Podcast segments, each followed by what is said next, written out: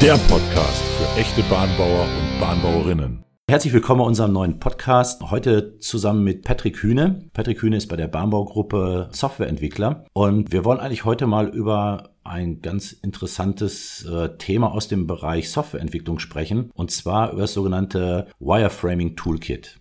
Am besten erklärt Patrick mal, was ist überhaupt das oder unser Wireframing Toolkit?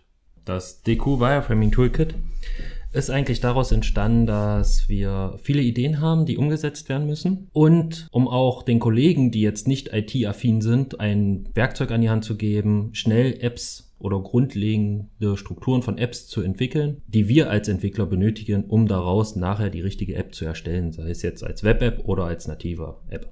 Also, man muss sich das so vorstellen, wir sind eine Gruppe von Leuten, die Apps produzieren. Da hat so jeder seine Aufgabe. Der eine ist so ein bisschen fürs Design zuständig, der andere für didaktischen Aufbau, andere sind für Inhalte zuständig und unsere Entwickler müssen das dann umsetzen. Das heißt, wir brauchen ja erstmal eine gemeinsame Sprache. Ja? Jeder stellt sich, wenn wir über eine App reden, irgendwas anderes drunter vor. Und wir brauchten ja eigentlich, so haben wir das Problem ja eigentlich mal angefangen, ein, ein, ein Tool, was uns hilft, etwas zu visualisieren, was es noch nicht gibt, damit wir alle irgendwo auch vom gleichen Ding reden. Und ähm, ja, da haben wir lange gesucht, bis wir das irgendwie hinkriegen. Also viele Whiteboards vollgemalt, viele Flipcharts gefüllt und immer wieder neue Ideen reingebracht, bis man danach auch nichts mehr erkennen konnte. Und äh, ich glaube, das war so einer auch der Initialgründe, warum wir uns dafür entschieden haben, mal irgendwie einen anderen Weg zu gehen. Und da habt ihr dieses Wireframing Toolkit entwickelt. Jetzt ist es ja so, wahrscheinlich haben ja auch andere Entwicklungs Gruppen, andere agile Teams, andere Projektteams auch das gleiche Problem. Also die würden auch ganz gern mal eine App haben und müssten das dann ja auch ihren Programmierern erklären, ihren Entwicklern. Oder die würden auch uns vielleicht mal anfragen, ja, indem sie sagen, wir hätten ganz gerne von euch eine App entwickelt und äh, wir stellen uns das so und so vor. Könnten die auch mit unserem Wireframing Toolkit arbeiten? Wäre das was Denkbares? Ja, auf jeden Fall. So ist es auch ausgelegt, weil bei diesen ganzen Gesprächen ist die wir hatten über äh, neue App-Ideen, ging da sehr viel Zeit auch darin verloren in Detailfragen. Welche Farben benutzen wir? Ist der Button jetzt rund? Ist der Button eckig? Und das hat man einfach mit diesem Wireframing Toolkit nicht. Denn es gibt strikte Vorgaben, wie die Elemente auszusehen haben. Auch einfach, damit alle sie lernen können. Wir hatten das Beispiel mit einer Werkstudentin. Nachdem sie dreimal mit dem Wireframing Toolkit gearbeitet hatte, war das für neue Ideen für sie überhaupt kein Problem, das umzusetzen, ohne dass sie programmieren kann oder weiß, was wir von ihr brauchen. Und so hatten wir eine wie du schon meintest, eine gemeinsame Sprache entwickelt, wo alle mit klargekommen sind. Und es lässt sich auch eben auf Kundenbedürfnisse anpassen. Ne? Also wenn die dann irgendwo sagen, ja, wir haben eine ganz andere Corporate Design Linie oder ein ganz anderes Identity, wo wir uns dran müssen, wir könnten denen das ja im Prinzip so ähm, vorbereiten, dass sie das einsetzen können, um ihre Designrichtlinien einzuhalten. Äh, da muss ich zwischenhaken. Hm?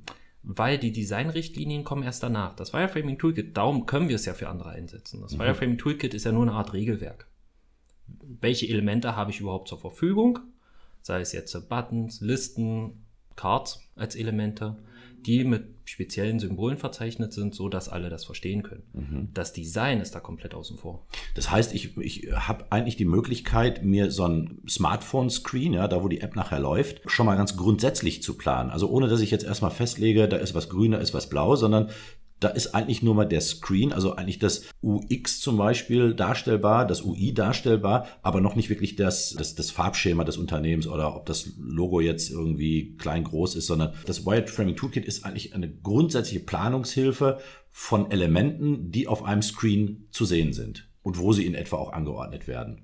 Genau, und äh, auch nicht nur das, selbst mit diesen kleinen Papierprototypen, die dann entstehen oder am Whiteboard, kann man sogar erste Tests durchführen. Das ist ein weiterer Vorteil ich muss nicht erst den ganzen Entwicklungsprozess durchgehen, um ein Projekt oder um ein Produkt in die Hand zu haben, auf ein Smartphone und das den Kunden zu geben oder dem Nutzer, sondern ich kann sogar schon mit diesen Papierprototypen, wenn ich es möchte, zu meinem Endnutzer gehen und sagen, hier, probier mal aus, was hältst du davon, was würdest du klicken? Das heißt, ich habe schon einen fertigen Klick-Dummy danach. Wenn man so will, kann man tatsächlich da einen eigenen Klick-Dummy ausbauen. Was für eine Software braucht dann derjenige, der das einsetzt?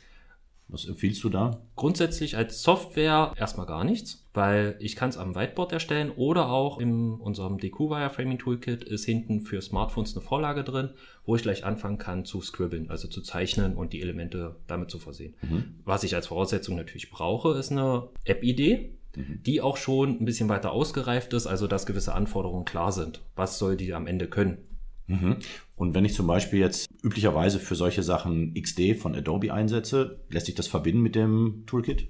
Genau, das wäre dann der nächste Schritt. Wenn ich das Wireframe erstellt habe, haben wir noch eine Vorlage entwickelt, wo diese Elemente mit drin sind, natürlich auf äh, die Q-Design getrimmt und kann so anhand das Wireframe die einzelnen Elemente in den überführen in einen richtigen Click-Dummy, den ich mir dann auch schon als Prototypen mal ansehen kann. Der dann digital eigentlich auch übers Internet verfügbar wäre. Wo Genau. der Kunde dann einfach mal eine, einen Barcode einliest oder eine, eine Webseite, eine URL eingibt und ja, quasi so einen Prototypen schon mal klicken kann.